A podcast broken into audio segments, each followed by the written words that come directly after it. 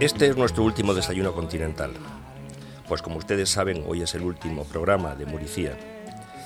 Ha sido un placer llegar a través de las ondas a tantos escuchantes y desde luego ha sido un privilegio compartir este espacio de Muricía con Lola Martínez, con Carmen Campos, con Marta Ferrero, con Carmen María Conesa y todos y cada uno de los técnicos de sonido que me han acompañado y mimado en estas grabaciones.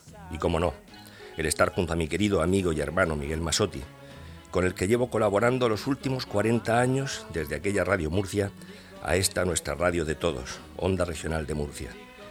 Y ahora les cuento esta pequeña historia que dio lugar a una hermosa canción.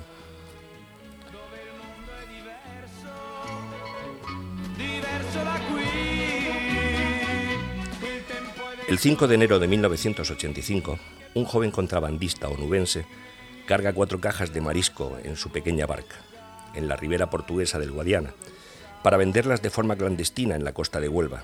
El contrabandista se llama Juan Flores, ayamontino de 35 años, casado y con dos hijas. Es víspera de Reyes y Juan realiza el encargo para con lo que cobre comprarle muñecas a sus pequeñas. En el momento de zarpar aparece una patrulla de la Guardia Costera portuguesa los conocidos como guardiñas, se acercan al contrabandista y sin darle el alto le descerrajan dos tiros a bocajarro. Juan muere en el acto.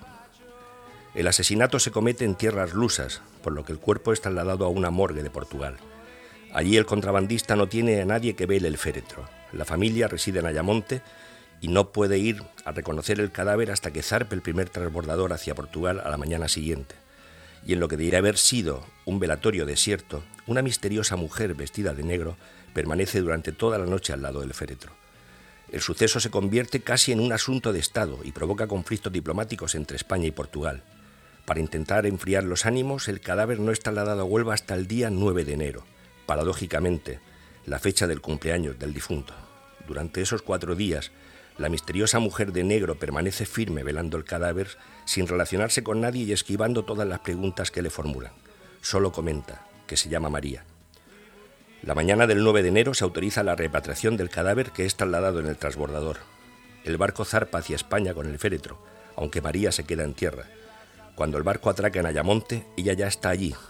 Ha logrado cruzar el río antes que el transbordador y nadie sabe cómo. Los vecinos pasean el ataúd de Juan Flores por calles de Ayamonte. Y en primera línea del cortejo fúnebre, vestida de luto riguroso y con una corona de flores, se encuentra la misteriosa mujer. Pronto empezaron a circular infinidad de rumores sobre la identidad de María. Era un amante del asesinado, era una socia del negocio del contrabando, mató el guardiña Juan Flores en un ataque de, de celos por María. El cantante granadino Carlos Cano conoce la historia y empieza a trabajar en una copla basada en el suceso.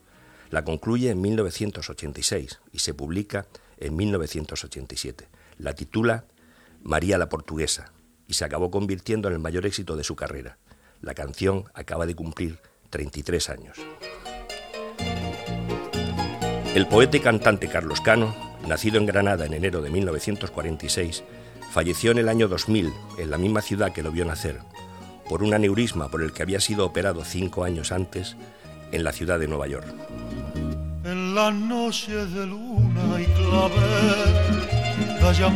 hasta Villarreal, sin rumbo por el río, entre suspiros, una canción viene y va, que la canta María, arquere de un andaluz María es la alegría y es la agonía que tiene el sur.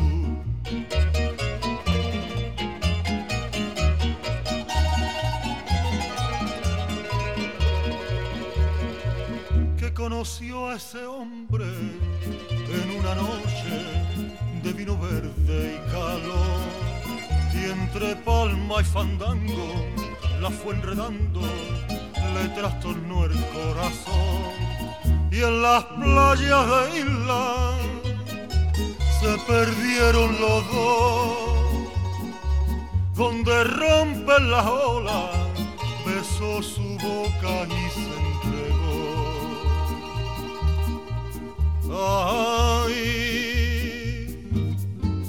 María la portuguesa Desde Ayamonte hasta Faro se oye este fado por las tabernas, donde bebe viño amargo, porque canta con tristeza, porque esos ojos cerrados, por un amor desgraciado, por eso canta, por eso pena.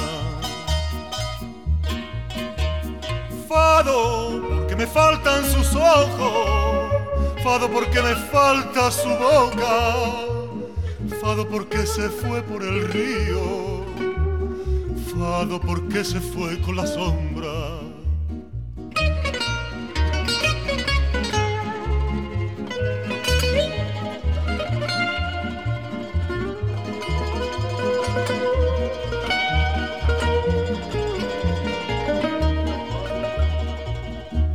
Que fue el te quiero de un marinero, razón de su padecer. Y una noche en los barcos del contrabando al langostino se fue. Y en la sombra del río un disparo sonó. Y de aquel sufrimiento nació el lamento de esta canción. Ay,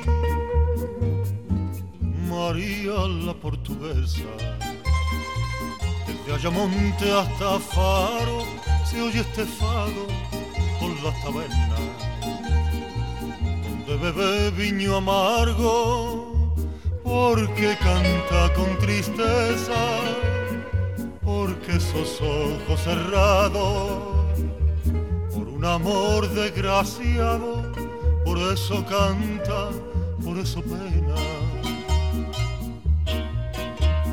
Fado, porque me faltan sus ojos, fado porque me falta su boca, fado porque se fue por el río, fado porque se fue con la sombra.